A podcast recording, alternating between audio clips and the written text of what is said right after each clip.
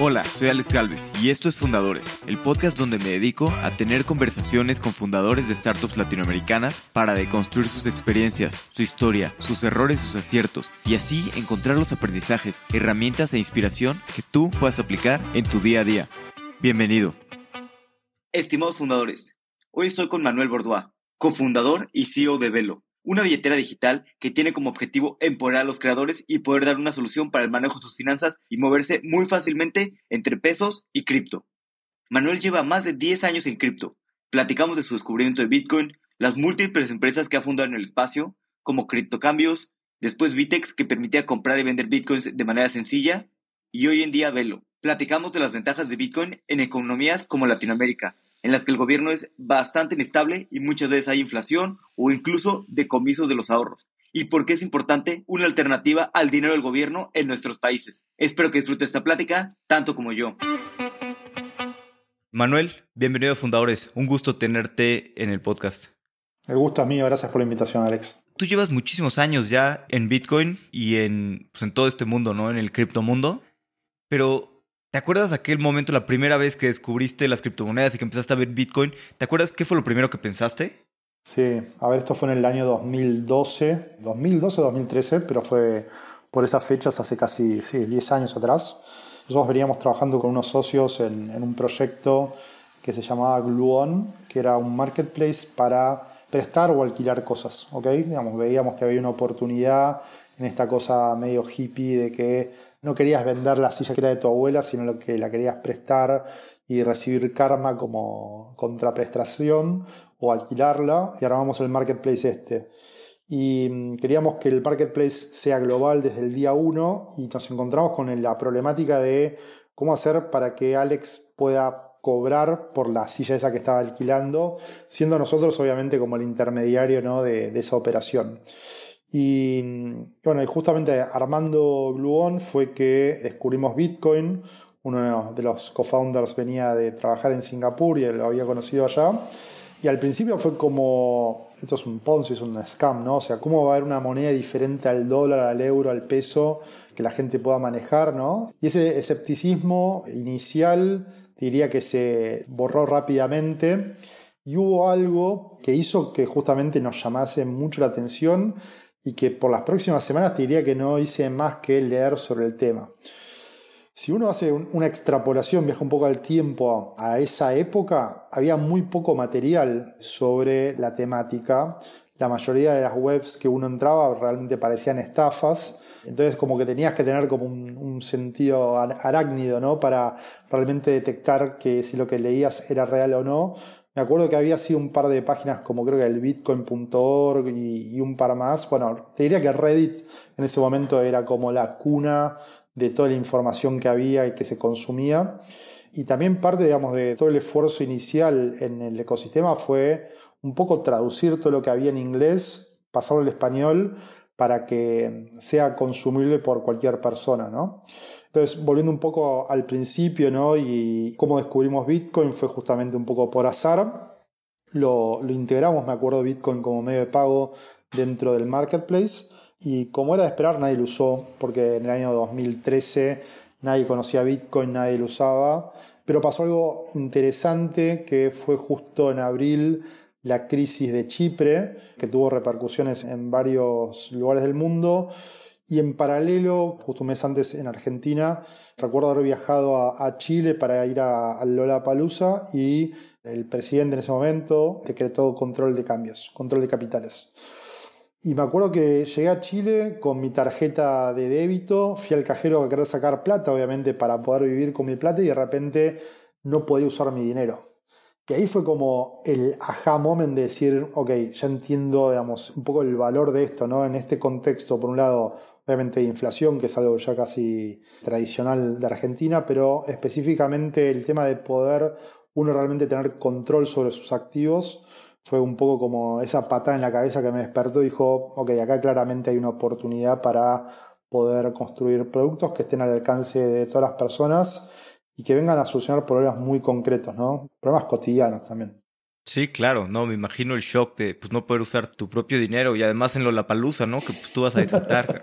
sí, digamos, suena un poco snob, digamos, si querés como cómo arrancó, pero bueno, es, es lo real, creo que, digamos, si hay algo que trato también de contar desde mi propia historia y, y lo que soy, ¿no?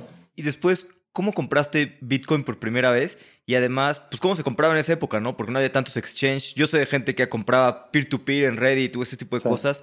¿Tú, ¿Tú cómo compraste la primera vez que...? Bien, como bien decías, digamos, a nivel global habían dos plataformas, no existían más que dos plataformas. Una era MountGox, MTGOX, y la otra se llamaba BTCE. Esos eran los dos principales exchanges a nivel mundial. Después salieron Bitstamp, Coinbase, Kraken y Eatbit y, bueno, y varios más. Pero diría que el grueso del volumen que se transaccionó en ese momento era peer-to-peer. En su momento estaba Local Bitcoins, que era como un gran marketplace de compra y venta peer-to-peer. Y lo que nosotros hicimos justamente fue un poco copiar esa idea de Local Bitcoins y llevarlo a Argentina, aprovechando toda la infraestructura que habíamos creado para Gluon y construir este marketplace de compra y venta de Bitcoin que se llamó inicialmente CryptoCueva. Para los que no saben, una cueva en Argentina es un lugar donde vos vas a comprar dólares no oficiales, ¿no? El dólar blue, como se le dice, ¿no? ¿Por qué existe el dólar blue? Básicamente porque hay un 100% de brecha entre el dólar oficial y el dólar blue, ¿no? Y más allá de que nosotros no vendíamos dólares ni, ni éramos realmente una cueva, fue como una forma, si querés, graciosa de hacer entender que bueno, acá podías comprar y, vender monedas, ¿no? Ahí rápidamente... ¿Y, cómo empezaron? Bueno, ¿cómo empezaron esta empresa? Más de CryptoCueva, ¿más era como un hobby o realmente como una empresa? Es que fue un poco mutando naturalmente, porque justamente en el primer marketplace este que no tenía nada que ver con cripto, pero que habíamos integrado pagos en cripto, se llamaba Gluon en este momento, ¿no? en, esta coyuntura de control de capitales, veíamos que la compra y venta de Bitcoin en los grupos de Facebook, era donde en general sucedía, estaba explotando en Argentina y dijimos, ok, claramente acá hay un problema a resolver que es cómo mejorar esa experiencia del usuario, darle más credibilidad, tener páginas con eh, score, ¿no? Digamos, el scoring de, ok, este es un buen comprador, este es un buen vendedor, ¿no? Y, y de una manera que la gente pueda votar. Y adicionalmente nosotros nos convertimos en un escrow, ¿no? o un intermediario de confianza en el cual, dado la naturaleza de las criptomonedas, donde las transacciones son de push, donde yo te envío y después, no, digamos, si me equivoqué no te lo puedo revertir, era importante tener como un intermediario de confianza que pueda ayudar a, a esas transacciones. Entonces empezamos justamente construyendo esta plataforma para que la gente pueda comprar y vender, colocando anuncios, un poco para perfeccionar lo que estaba sucediendo naturalmente en los grupos de Facebook, ¿no?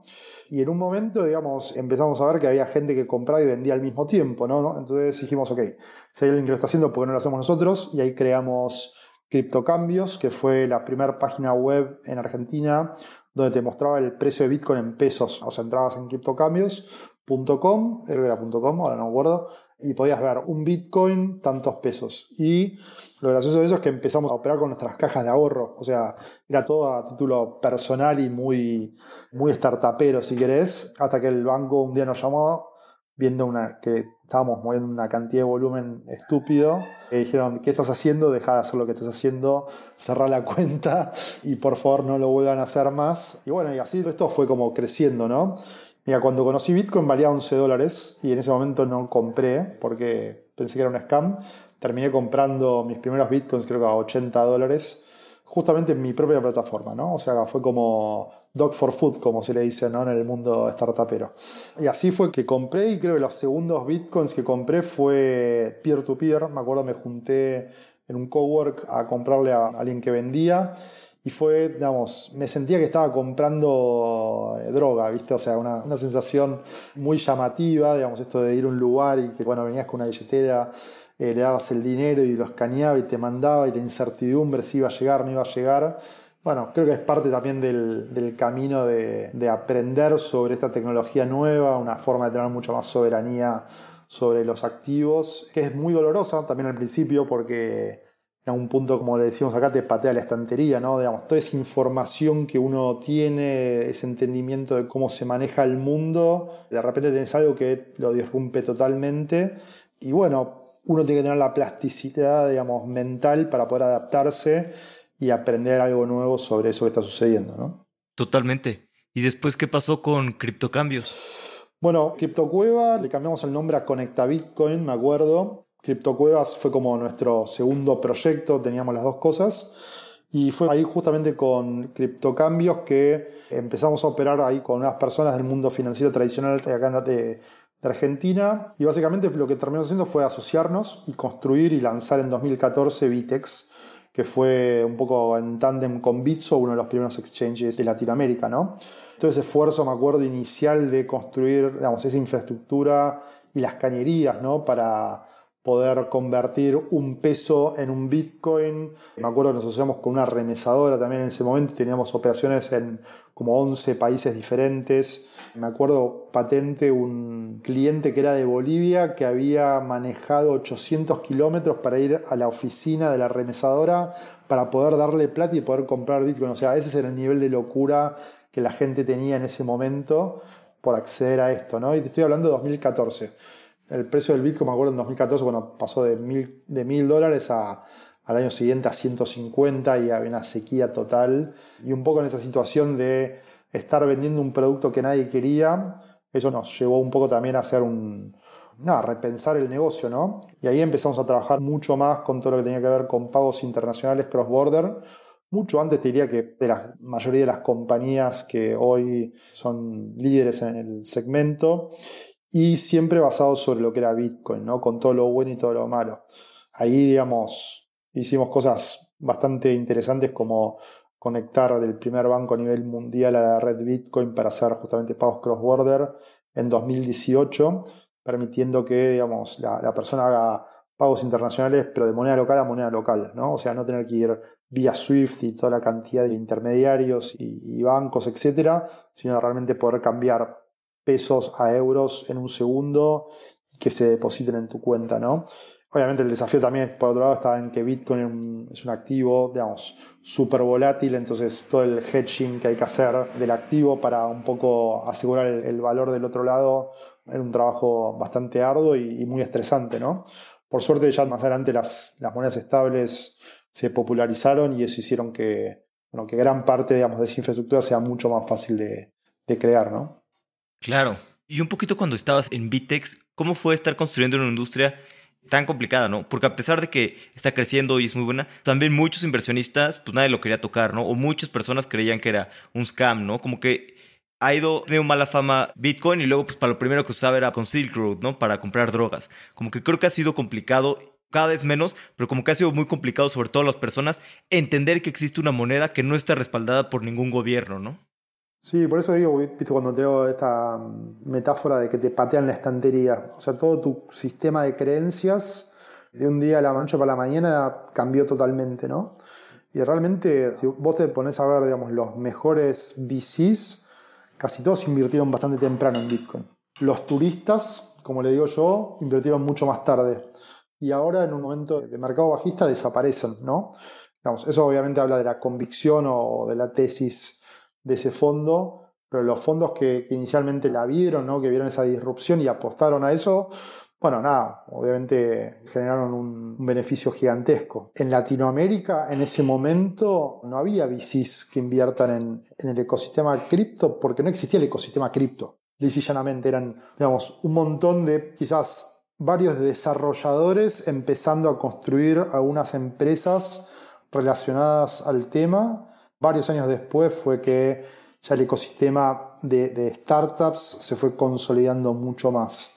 Y eso también permitió que, bueno, se pueda generar instituciones ya propiamente dichas, digan, ok, mi vertical preferido para invertir es cripto, web3 o como quieras llamarlo, y dedicarle recursos específicos a eso, ¿no? Claro, sí, sí, sí. Si de todos modos el ecosistema era chico, para algunas empresas tal vez tecnología más tradicional, todavía más complicado Bitcoin, ¿no? Cripto y que pues, es un ecosistema mucho más nuevo. Sí, y aparte, digamos, nuevamente, nosotros tenemos que entender, digamos, y esto es parte también, me parece, del, camino del emprendedor, que hay muchas de las decisiones que nosotros tomamos todos los días que pueden ser contraintuitivas, ¿no? Y creo que hay algunos movimientos tecnológicos que pueden ser contraintuitivos, ¿no?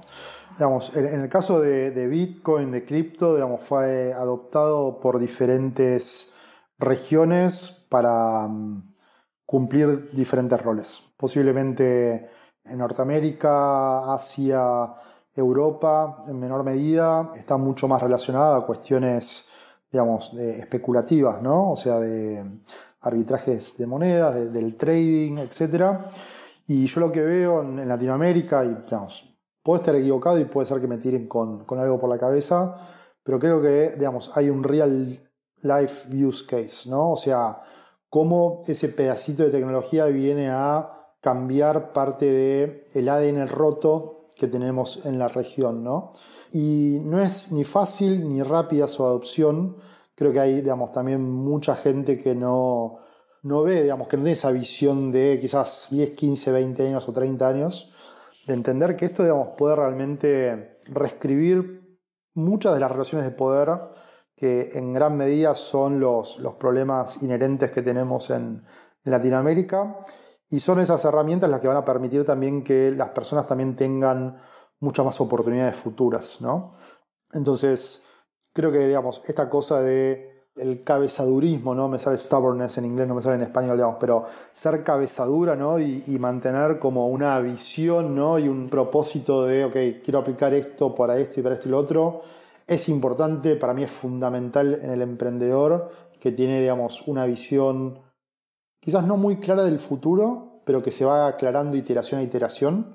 Y algo a mí en particular que me sirve mucho también es hablarlo, ¿no? O sea, cuando uno tiene, digamos, como este rompecabezas de lo que quiere crear, muchas veces en este ida y vuelta, ¿no? Que es justamente una, una idea, es como pensarlo como un pedazo de piedra que uno va cincelando y va tomando forma, ¿no? Entonces, Creo que las ideas hay que compartirlas para enriquecerlas, para que tengas más definición y cuanto más definición tenés, más foco podés lograr y mejores resultados vas a obtener, ¿no?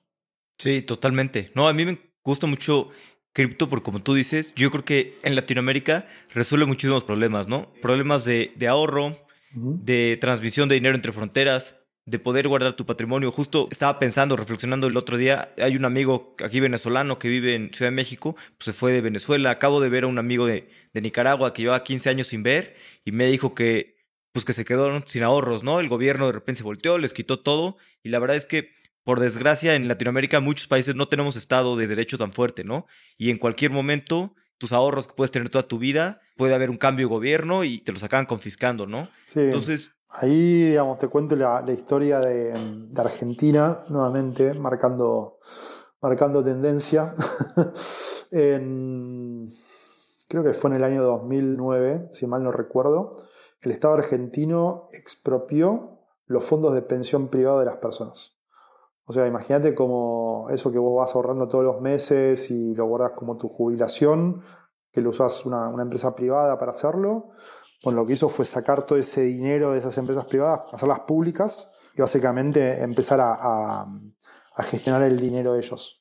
El problema es que digamos, esa gestión de dinero la hicieron mal. Para que sea un poco una magnitud digamos, del caso, fueron de 30 y 40 mil millones de dólares que expropiaron. Y el problema es que digamos, el, el gobierno en general, digamos, bueno, en este caso lo gestionó mal y nos sacó digamos, toda la rentabilidad que podría haber obtenido y por otro lado, y esto creo que lo peor es, se utilizó para gasto corriente, ¿no? Cuando estás hablando un poco de la jubilación de personas que van a necesitar ese dinero dentro de quizás, no sé, 10, 30, 40 años. Y eso, bueno, creo que es parte también de los problemas que viene a resolver justamente este tipo de tecnología. Esto que pasó en Argentina, por lo que me cuentan algunos amigos en Chile, está empezando a pasar allá, o digamos, hay atisbos de que puede llegar a suceder. Y en parte yo creo que esto va a ser algo, una práctica bastante común. ¿Por qué? Porque básicamente están pasando varias cosas. La tasa de mortalidad global viene bajando constantemente desde el principio del siglo XX, digamos. La tasa de fertilidad viene bajando considerablemente también. La expectativa de vida está creciendo. Y eso hace básicamente que las personas vivan más tiempo. Digamos, eso se resuelve de dos maneras. O corres la edad jubilatoria, o sea, en el caso de Argentina te jubilás creo que a los 60, a 60 las mujeres y a los 70 los hombres. O sea, vas a tener que trabajar más años, aportar más años para poder jubilarte, porque básicamente el costo de mantener, digamos, a, esa población aumenta de cada década, ¿no? O sea, en los últimos 30 años el gasto en jubilaciones aumentó un 50% a nivel global. Y si la tendencia se mantiene, digamos, vamos a ver que eso va a seguir incrementándose. Ahora bien, si no tenemos una alternativa que puede ser dada justamente a través de tecnologías descentralizadas, lo que puede llegar a suceder, no digo que vaya a suceder, es la confiscación de los fondos por parte del Estado justamente para salir a, tapar ese gran agujero que es el sistema previsional. Sí, no, de acuerdo. O sea, lo, malo es que además, pues como no tenemos las instituciones muy fuertes en Latinoamérica, pues hay intentos de este, de este tipo todo el tiempo, ¿no? Con, las pensiones. Sí. y se viene un tema más que, que se habla poco en, ámbitos que no son netamente digamos, financieros o del mundo cripto, que es digamos, el advenimiento de lo que se llaman las CBDCs, ¿no? o las monedas digitales de los bancos centrales, que son digamos, organismos de instrumentos de control por parte digamos, de los estados, en los cuales incluso digamos, dejas de tener, por un lado, privacidad y dejas de tener control del activo y su control futuro, digamos, ¿no? Hay casos, incluso salió algunas noticias, donde en, China lo estaban probando y tienen, digamos, el Banco Central tiene la posibilidad de hacer vencer el dinero. Es como una inflación acelerada, ¿no? Entonces, Alex, si no gastas los 10 mil pesos que tenés en el banco antes del viernes, el sábado vas a tener cero balance. Lo cual, obviamente, como mecanismo, digamos, de política monetaria es increíble porque tenés control absoluto del punta a punta de la economía, pero básicamente te sacaron la soberanía de tus activos. Y eso, digamos, yo lo veo cada vez más y quizás estoy con cierto pesimismo, pero creo que no, la gente no termina de, tomar noción de esta situación y bueno, hay que tener alternativas, ¿no? Y creo que hay Bitcoin y las criptos, bueno, vienen un poco a tener justamente este plan B, ¿no? Totalmente. Y hablando un poquito de, pues, de Bitex y más que nada, más bien cuando decidiste fundar Velo, que bueno, ¿Cómo ahí empezaste pues, un proyecto totalmente nuevo? Se ve que sabías que querías estar en cripto, pero pues hay muchas opciones, ¿no? Lo que se puede construir en cripto. ¿Cómo tomaste la decisión de qué problema atacar? Y sobre todo también, ¿con qué personas quieres trabajar? ¿Cómo juntaste este equipo inicial? Sí, digamos, la tesis inicial tenía que ver con, después, de haber digamos, trabajado en dar acceso, crear la infraestructura, yo veía que, digamos, el problema concreto que la tecnología o los activos solucionaban estaba muy claro había un gap entre eh, la solución y la ciudadanía, por así decirlo. ¿no? Entonces, parte digamos, de la tesis inicial de Velo era cómo hacer, cómo resolver el problema de que la gente entienda el valor que esto tiene y cómo lo hicimos, o, digamos, para, justamente para que lo puedan utilizar todos los días. Y un poco lo que creamos fue, digamos, un producto que es una billetera digital, tanto en moneda local, en pesos como en cripto, que puedes usar para pagar cualquier cosa todos los días. O sea que estaba, se rompía ese gap de, utilidad que había, si querés, como ese, sesgo de, que muchas veces tenían las personas de ¿para qué me sirve esto? Por otro lado, digamos, darle un valor adicional, es decir, no solamente vas a estar en una moneda dura, sino que ahorrando en esto vas a poder generar, digamos, un rendimiento sobre tus activos. Y el concepto de alguna manera de, de la billetera que es como quizás un poco viejo ya, porque las billeteras digitales ya tienen varios, varios años, si crees, de existencia. El principal objetivo era hackear la cabeza de los usuarios de entender que esto era de uso cotidiano. Entonces, la billetera, la tarjeta, tener digamos, una forma de ahorrar con monedas más duras, un poco era ese value proposition que tenía Velo, o que digamos, inicialmente construimos para, los usuarios. Y la verdad que el recibimiento inicial, digamos, en este año y medio que estamos en la calle fue muy bueno. Creo que parte, digamos, de los, de los aprendizajes o desafíos también es, ok, y esto creo que también es algo de, de las cosas que quiero que, que quizás los que están escuchando se lo lleven, es hacer un muy buen trabajo en determinar inicialmente quiénes vos crees que son tus usuarios y a través del uso de la data, de, de, de data que vas generando, realmente detectar quién es tu power user. Y si hay que tener, digamos, si tienes que hacer una modificación, digamos, en el nicho al cual estás apuntando, hacerlo en base a información, no solamente instinto, porque el instinto creo que es un buen consejero, pero no puedes basar todas tus decisiones en instinto, ¿no? Digamos, me parece que la data muchas veces es infalible, ¿no? Entonces, sí hacer como un trabajo constante de determinar, ok, quién es realmente mi usuario que me genera más valor y al cual yo le genero más valor y hacer, digamos, un, trabajo de en tener más profundidad sobre ese nicho, aún, y esto, digamos, a contramano de lo que vos crees que es el usuario o el valor que estás brindando a la masa de usuarios en general, ¿no? Como que muchas veces los emprendedores nos enamoramos de las ideas o de los productos y eso puede ser veneno para la empresa, ¿no? Entonces hay que entender que a veces hay que, bueno, nada, hay que hacer, digamos, un, hay que pivotear y se pivotea y es importante que eso suceda, ¿no?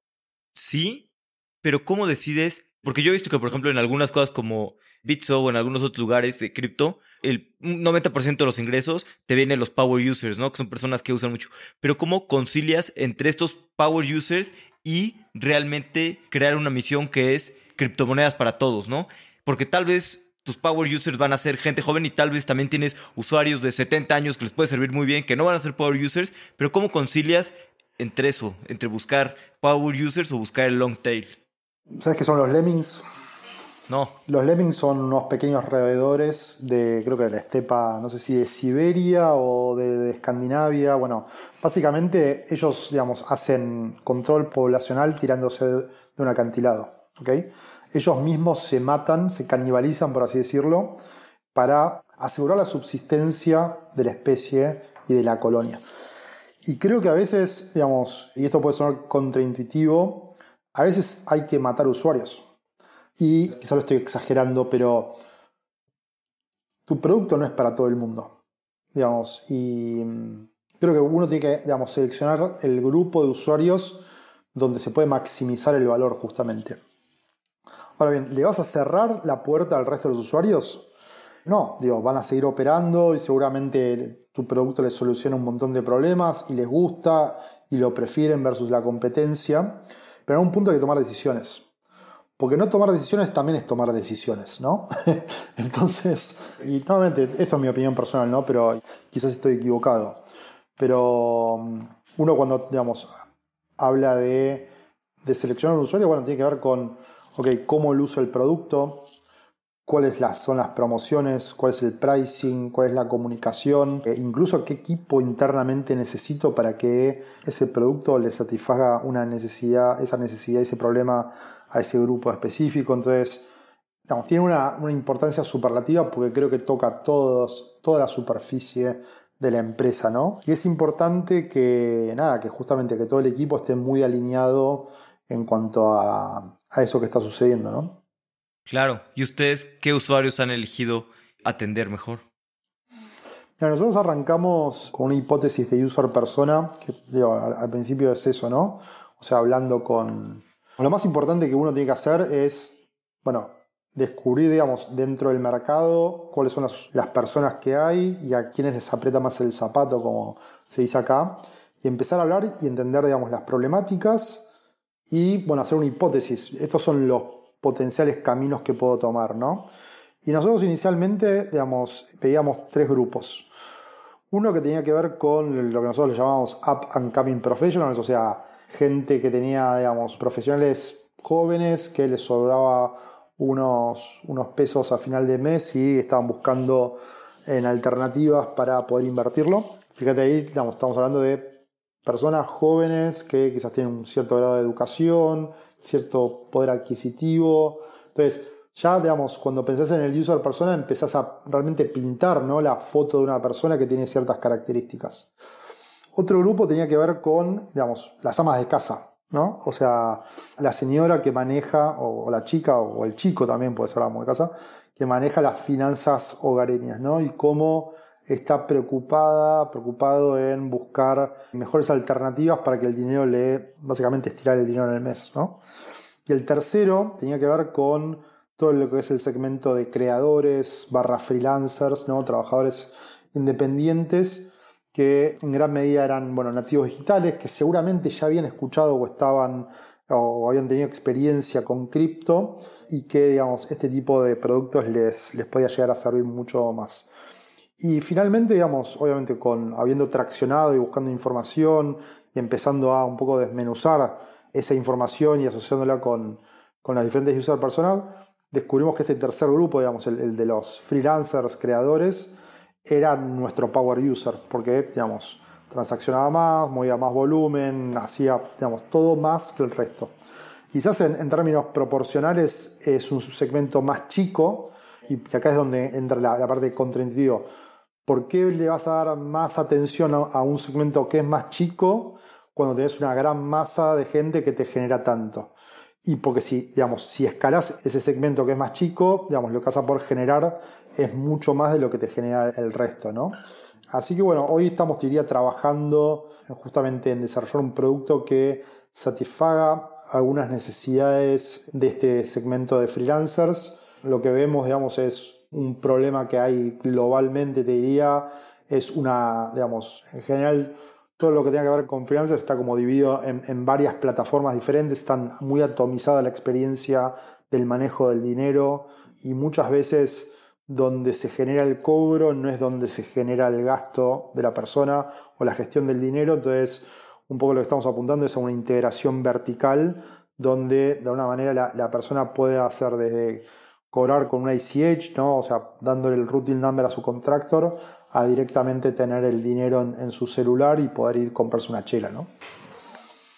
Totalmente. No, sí, además creo que es importante eso, ¿no? Tener, como dices tú, a los clientes correctos, no cualquier cliente y no crecer por crecer, porque a veces si son clientes que no te son rentables, te están costando más, eh, a veces es mejor deshacerse de esos clientes y concentrarte en el segmento al que le puedes agregar más valor y por lo tanto también te genera mayores ingresos. Sí, y nuevamente son decisiones difíciles. Es importante digamos, basarlas en, data, ¿no? Y tratar de hacerlo lo antes posible. A veces no se puede, digamos, hacerlo rápido, pero lo importante es generar información. Me acuerdo que lo había dicho Paul Graham, ¿no? Que en un momento le, decía a las startups del batch de, de, Y Combinator como, bueno, no sabemos qué hacer. Y él decía como, quizás lo estoy, no lo estoy diciendo bien, pero era conceptualmente esto. No importa hagan algo, generen información para poder tomar decisiones, ¿no? Y creo que, a ver, y, algo importante también es cómo generás información de la forma más económica posible. O sea, si vos podés generar información sin gastar un dólar, realmente ahí tenés un superpoder, ¿no? Y creo que muchas veces los VCs empujan a los emprendedores a gastar, digo, con este afán de, crecer aceleradamente. Y es importante, digamos, no sé si, digamos, la solución es bootstrapear, digamos, ¿no? Eh, las empresas todo el tiempo durante un, periodo muy largo, pero digamos, cuando vos ya entendés que hay X o Y oportunidad, bueno, acelerar, darle con todo. Y algo importante que también cuesta mucho, sobre todo, digamos, con, creo en la, cultura latinoamericana, ¿no? El miedo a fallar es, es tremendo, ¿no? Y hay como todo un, una nube negra muy grande de no fallé con mi empresa. La realidad, si vos ves los números, lo más probable es que falles como startup. O sea, la probabilidad de que te vaya bien como startup es muy baja, muy baja, por varias razones, ¿no? Obviamente. Entonces, obviamente, digamos, parte del trabajo de uno es maximizar las oportunidades de éxito y mantenerse en ese famoso default live que también hablan un poco ahí, creo que Paul Graham también, ¿no? Sí, de acuerdo. Y hablando un poquito esto del crecimiento que mencionas, ustedes han crecido muchísimo, ¿no? Tienen creo que más de medio millón de usuarios en un mes y medio, pero ¿cómo lo han hecho para competir? O sea, entiendo que es un producto cripto para todos los días, tarjetas, pero ¿qué te hace diferente de algunos otros exchanges que ya existen? ¿Qué han hecho para crecer tanto en tan poco tiempo? A ver, creo que lo, lo principal que hicimos diferente fue, a mí me gusta, digamos, esta esta mentalidad, yo le llamo eh, economía de, escasez, ¿no? O sea, cuando vos realmente te pones en, la cabeza de que, no sé si alguna vez viste digamos, las, películas nigerianas. Nigeria es, si no es el principal productor de cine del mundo, es el segundo después de la India. Y la calidad de las películas, digamos, nigerianas, obviamente cuando las compras con las, con las norteamericanas, dejan bastante que desear, pero cumple el fin, cuenta la historia, emociona, ¿no? Y creo, digamos, que lo importante, digamos, que nosotros hicimos es, cómo podemos hacer mucho con muy poco, ¿no? Eso principalmente. Lo segundo fue hablar con el usuario y construir el producto en público. Yo me río muchas veces de, no, viste que la, gente se pone building stealth, como construyendo, viste, en secreto.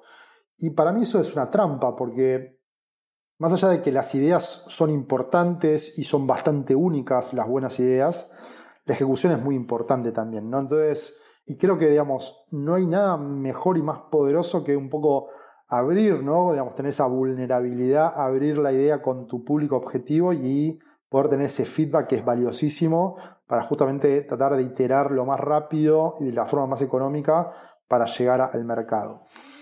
Después, en cuanto al producto en sí, definitivamente hay varios competidores. Creo que, digamos, principalmente lo que nos diferencia tiene que ver con la simpleza. Digamos, creo que nosotros supimos construir un producto que lo puede usar alguien de 13 años o alguien de 90 años. Y creo que, digamos, la simpleza, que no es lo mismo que fácil, creo que simple es muy difícil, de hecho, porque es muy difícil llegar a la simpleza. Es un trabajo que requiere, digamos, mucha iteración, que requiere mucho, digamos, refinamiento. Y creo que hasta ahora, digamos, nos podemos haber equivocado seguramente y vamos a seguir equivocándonos, pero construimos un producto que realmente es muy simple. Muy simple desde la cantidad de pasos que tenés que hacer para hacer el onboarding. Hoy en seis pasos ya estás teniendo una cuenta en velo. Nuestro promedio, digamos, de, onboarding, digamos, el, tiempo de activación de un usuario es entre uno y dos días, en nuestro caso. Eso significa que eso depositó dinero entre uno y dos días. La verdad que, que, es muy rápido. Y creo que algo también que tiene que ver con los valores nuestros. Nuestros valores son la transparencia, la humanidad, el disconformismo y la vehemencia. Es esos mismos valores que nosotros tenemos con nuestro equipo, bueno, extrapolarlos al usuario, ¿no? Y tener esa comunicación que sea transparente y humana, porque en definitiva estamos haciendo digamos, servicios financieros, estamos, y sabemos que Latinoamérica en ese sentido, digamos, hay muchos tabúes, hay muy poca educación y necesitas de alguna manera, en muchos casos, ir que te lleven de la mano. Y tratamos de hacer eso, ¿no? O sea, hoy justo hablaba con un inversor y me preguntaban, bueno, ¿qué, qué están haciendo con educación financiera? Y creo que, digamos, lo que hacemos es construir un producto simple, transparente, que de alguna manera sea autoexplicativo y bajar la barrera, digamos, de acceso a un producto y mm, hacerlo accesible para cualquiera, me parece que hace mucho más por la educación financiera ¿no? y, que incluso, digamos, una, no sé, una serie de Netflix. ¿no? Sí, de acuerdo, ¿no? Y simplificar el producto no es nada fácil, ¿no? Se dice sencillo, pero tener un producto simple es de las cosas más difíciles. Uf, ni te cuento. También algo que me gusta mucho de su producto es el cashback que tiene, ¿no? Tiene un cashback que es aleatorio, ¿no? Entre 0 y 20% y depende de lo que gastes. Sí. Eh, me parece pues, bastante divertido y bastante viral, ¿no? Porque pues, es muy sencillo que eso te guste y lo puedas compartir. ¿Cómo fue naciendo este feature? ¿Cómo se les ocurrió? ¿Fue evolucionando? La verdad que todo el tema de cashback es, es, una, es una tendencia que viene, creo que si mal no recuerdo, desde, desde la India, ¿no? Fue parte, digamos, un poco de las iniciativas para generar tracción. Nosotros siempre tratamos de darle una vuelta de rosca. Inicialmente arrancamos con un cashback aleatorio entre 0.1 y 21%. Después lo que vimos es que toda la competencia estaba en 2%. Dijimos, ok, subámoslo a 2%. Era de 2 a 21. Y bueno, digamos, es un mecanismo para crecer, definitivamente. Creo que, digamos, es peligroso porque mm, creo que te puede traer, y a nosotros nos pasó, digamos, nos trajo, si querés, usuarios que vienen por las razones equivocadas, ¿no? Y bueno, y eso hay que tratar de verlo lo, antes posible. Entonces, es, importante como tenerlo, verlo de cerca y que de alguna manera tu invención no, no se convierta en un monstruo, ¿no? Y que te termine matando, ¿no? Entonces, creo que como mecanismo de, si querés, de promoción ¿no? y incentivo es bueno, tiene que ser simple, tiene que ser sustentable también, ¿no? ¿Y cómo te das cuenta, por ejemplo, que algún tipo de estos experimentos te está trayendo a los usuarios equivocados? Y cuando, por el churn, ¿no? O sea, cuando vos ves un poco, digamos, los, gráficos, si querés, de, de retención en el tiempo, y ves que eh, digamos, entró mucha gente tal mes, pero después de tres meses quedó, no sé, el 10%, bueno, evidentemente el incentivo digamos, de que esa persona tenía no fue el correcto y se resume básicamente a que ese usuario lo tenés que matar lo más rápido posible porque te está distrayendo, te está generando ruido, ¿no? Acá volvemos un poco a esto de, digamos, aunque suene contraintuitivo, tratar de ser muy específico con a quién vas a ir a buscar por qué viene, qué valor ve en tu producto que no ve en otro lado, obviamente, y retroalimentar eso para poder construir un producto muy, muy potente, ¿no? Así que, mm, nada, bueno, creo que, es nuevamente parte, digamos, del combo de acciones que uno puede hacer. nuevamente creo que la, sostenibilidad, digamos, del negocio es importante y algo, digamos, si querés esto también un poco en retrospectiva, creo que crecer a cualquier costo no es algo bueno. Me parece que tenemos que educar, digamos, al, al ecosistema latinoamericano en que más vale crecer quizás un poco más lento, pero que realmente el valor que le estás otorgando a tu usuario sea superlativo y no, digamos, estar mostrando vanity metrics, ¿no? O sea, yo la verdad que a mí mucho, digo, más allá de, de, la cantidad de usuarios registrados que tenemos, la verdad que mucho no hablo de eso porque no me parece que sea representativo realmente del producto y del valor que estoy otorgando, ¿no? Suena, suena muy, muy cool y todo, pero no se traduce a negocios, ¿no? Y creo que es importante, y esto, nuevamente, es un, es un trabajo muy profundo donde, digamos, uno incluso tiene como demonios ¿no? internos. Es importante no hacer cherry picking de la información, de la data que uno usa y tratar de ser lo más ácido posible, ¿no? Entonces, me, pasó muchas veces decir, bueno, tenemos tantos MUs, ¿no? Tantos monthly active users. Ah, pero qué pocos, porque tal tiene tantos. Sí, está bien, pero para él un MU es alguien que está abriendo la aplicación. Y eso es una sesión, no es un MU, no te está generando revenue. Y creo que hay mucho, viste, de, bueno, modificar de la definición para que tenga un impacto positivo sobre la percepción del externo, sobre lo que está ocurriendo. Y en definitiva, lo único que está haciendo es, mintiéndote. Entonces, es importante ser como muy sincero y honesto con uno mismo, decir, ok, esto realmente es lo que hay que medir, esto es lo que importa sacar, digamos, el ruido de la señal y, bueno, meterle con todo, ¿no? Sí, totalmente. Y luego, pues, si usas la data, a lo único que te engañas es a ti mismo, ¿no? Y te puedes engañar a corto plazo, pero en largo plazo, pues si no estás viendo las cosas correctas, te estás engañando, puedes usar la data para decir muchas cosas, ¿no? Y lo importante es no engañarte y realmente entenderlo bien y, buscar pues, agregar valor a los usuarios, ¿no? O sea, crecer de manera sana. Sí, y ahí también te agregaría que, mm, digamos, me parece que muchas veces, creo, que el mundo startupero en general es es bastante abierto, o sea, si vos le escribís a casi cualquier founder te va a estar respondiendo. Y a nosotros nos pasó, la verdad que es la primera vez que hacemos un producto B2C y no teníamos ni idea cómo medirlo al principio. Y está bueno que, digamos, eso lo tengas claro, incluso pudiéndote equivocar en el medio, saber que te vas a equivocar, definitivamente, digo, el que cree que no se va a equivocar, que no va a trabajar muchas horas, que no va a ver a su familia, que no va a irse de vacaciones, es, es un iluso. Eh, pero tratar, digamos, de, de, buscar, digamos, gente que te pueda ayudar a, cortar la brecha entre tu ilusión de conocimiento y la información real que tenés que usar para poder, digamos, llegar a buen puerto con tu producto, ¿no? Totalmente. Aparte este tenés a Alex, le escribís ahí por, por Twitter y te, te va a sacar cualquier duda. Sí, yo me pueden escribir y yo te los mando a ti todos los que tengan dudas de cripto. Obvio. Manuel, ¿hay algún tema que creas que pueda ser interesante antes de que pasemos a las preguntas finales? Ah, algo quizás, digamos, yendo a... En mi caso, digamos, siempre estuve muy vinculado a una tecnología porque realmente le veo el, el impacto, si querés, social que puede llegar a tener a futuro, aunque quizás está muy desdibujado o estuvo, digamos, cada vez muy poco definido desde el principio. Pero digo, cuando uno encara un, una startup, ¿no? O sea, es importante entender que no cualquier solución es una solución ni buena, ni escalable, ni que la gente la va a querer adoptar. Y, bueno, digamos, hacer un buen trabajo justamente y no, nuevamente, no mentirse a uno mismo en cuanto a cuál es, digamos, la, el tamaño del mercado, ¿no? O sea, cuál es la oportunidad, qué, cómo ese mercado puede adoptar esta solución y cuál va a ser la solución. O sea, todo ese trabajo inicial e incluso, digamos, una vez que un poco puedes ir avanzando, otra cosa que puede ser, justo estoy leyendo un, libro, bueno, no le voy a, a lo, lo, cuento después, pero que habla sobre la importancia de la misión, visión y valores.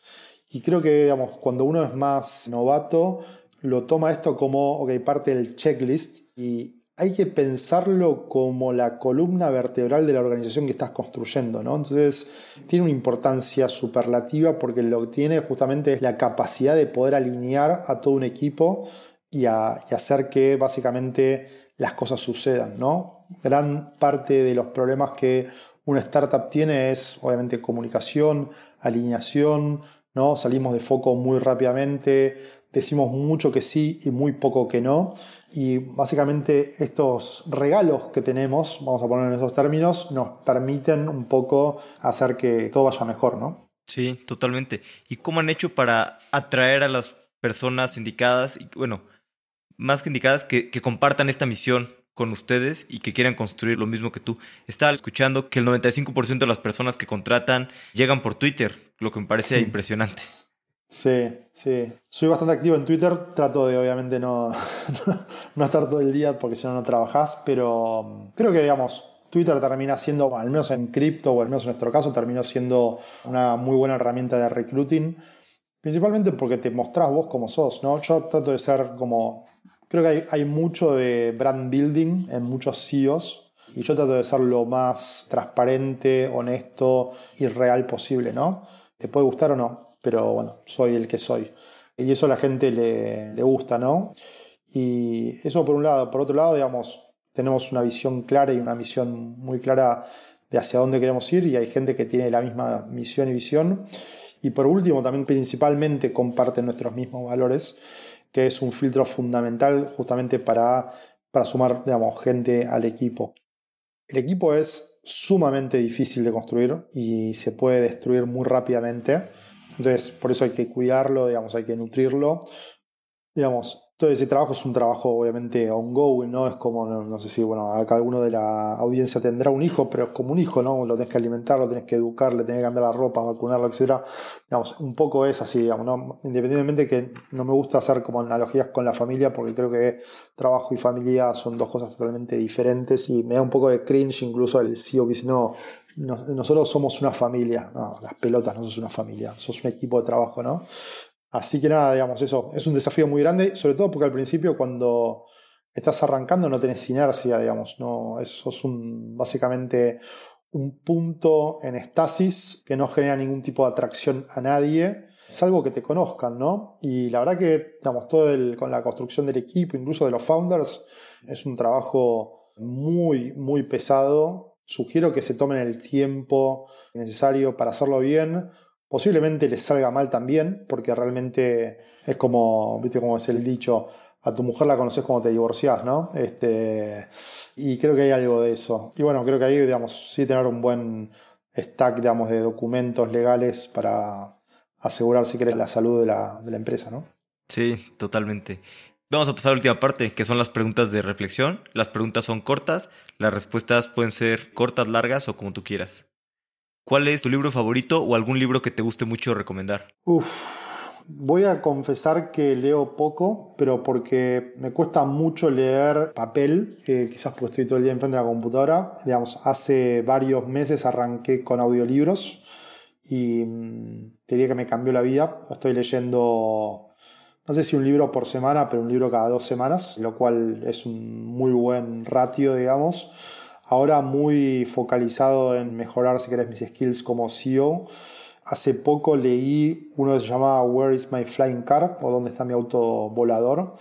que hablaba un poco sobre todo el tema de bueno, regulación, cómo de alguna manera el Estado entorpece la innovación, etc. Eso me pareció muy bueno. Después de Trillion Dollar Coach, me parece que está bueno. Es un libro corto, rápido, que, un poco habla justamente sobre, bueno, de cómo crecer, ¿no? Como uno como persona.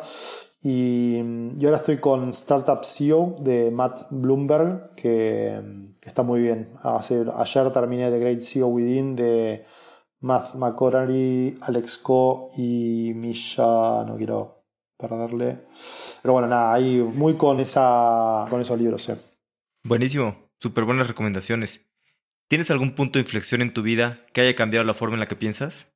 Uf, creo que arranqué con Velo, justo se dio la casualidad de que mm, arrancó la pandemia, entonces como fue un momento muy extraño donde había mucho tiempo y había, digamos, me, percaté, digamos, que, que tenía muchas cosas para mejorar, para cambiar, ¿no? Diría que el 2020 para mí fue un año de transición bastante grande, donde dejé, digamos, o traté de mejorar muchas de las cosas que venía haciendo en el pasado para ser, digamos, una mejor persona, para ser mejor conmigo mismo, para ser mejor padre, mejor esposo. Y creo que sí, que, digamos, un poco, no porque haya tenido ni COVID ni nada por el estilo, simplemente como, bueno, llega un momento que decís, bueno, llegan los 40 y, tengo que crecer, ¿no? Llegó el momento.